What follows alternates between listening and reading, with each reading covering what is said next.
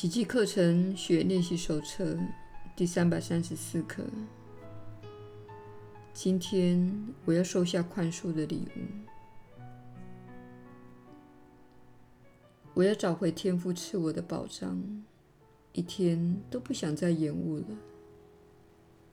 人间的幻象都是白忙一场，那由错误之见而生出来的妄念所编织的梦境，也会一世不返。今天我再也不愿接受那些寒酸的礼物了。圣灵会赐给所有聆听且追随天意的人上主的平安的。这正是我今天的选择。我现在就要找回上主赐我的宝藏。我所追寻的唯有永恒之乡，因为你的圣子不可能满足于地狱永恒的礼物。除了你赐给他的坚定与平安以外，还有什么慰藉得了心灵的畏惧和彷徨呢？今天。我要去看弟兄的无罪本质，这是你对我的旨意。如此，我才得以看见自己的无罪生命。耶稣的引导，你确实是有福之人。我是你所知的耶稣。你需要做的就是宽恕一切。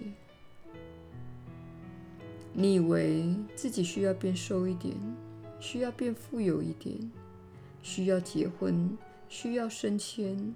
你以为你需要，你需要，你需要。但是我们要告诉你，如果你可以放下自己的批判，本该属于你的一切便会来到你的眼前。你一直将属于自己的东西挡在外面。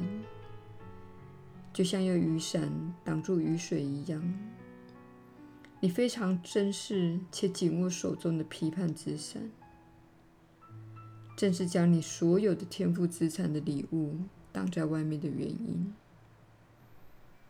所谓天赋资产的礼物，诸如丰盛、健康、创造力和灵感等，都是在你撑起批判之伞时挡下的美好事物。当爱之雨倾泻而下时，它们无法触及你。请想象自己放下批判之伞，仰望天空，允许爱之雨浇灌你。这在现实生活中会是什么情况呢？也就是你不再诉说关于自己和他人的故事，不再说长道短。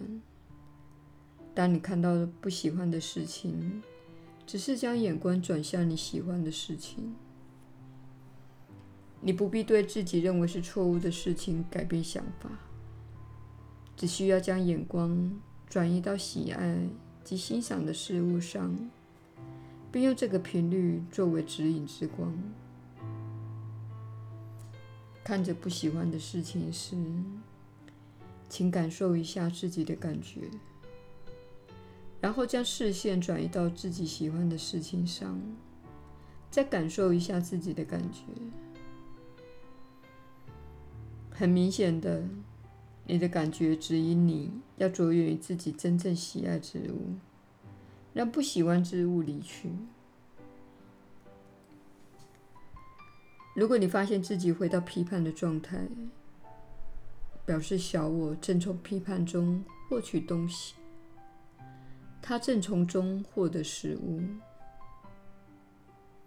不妨请求指引。我的小我从这份怨尤中获得了什么？可能是让你产生优越感，可能是让你自叹不如，可能是令你气愤难耐，可能是让你愤世嫉俗。请记得。小我是缺乏爱心的，所以他要的是这些东西。你及你所认为的自己，乃是小我思想体系及圣灵思想体系的混合体。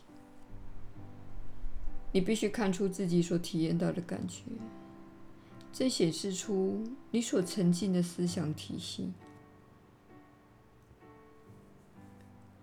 如果你处在批判、仇恨、恐惧、羞耻和内疚的状态，表示你正处在小我的思想体系，而待在那里，你是不会感到高兴的。如果你练习宽恕，将眼光转移到你所欣赏、喜爱并希望拥有更多的事情上，你就会感觉到自己变得更快乐、更喜悦、更平静，而且会有一种解脱感。这表示你进入了圣灵的思想体系。那里正是你找到自己想要的一切之地。我是你所知的耶稣。我们明天再会。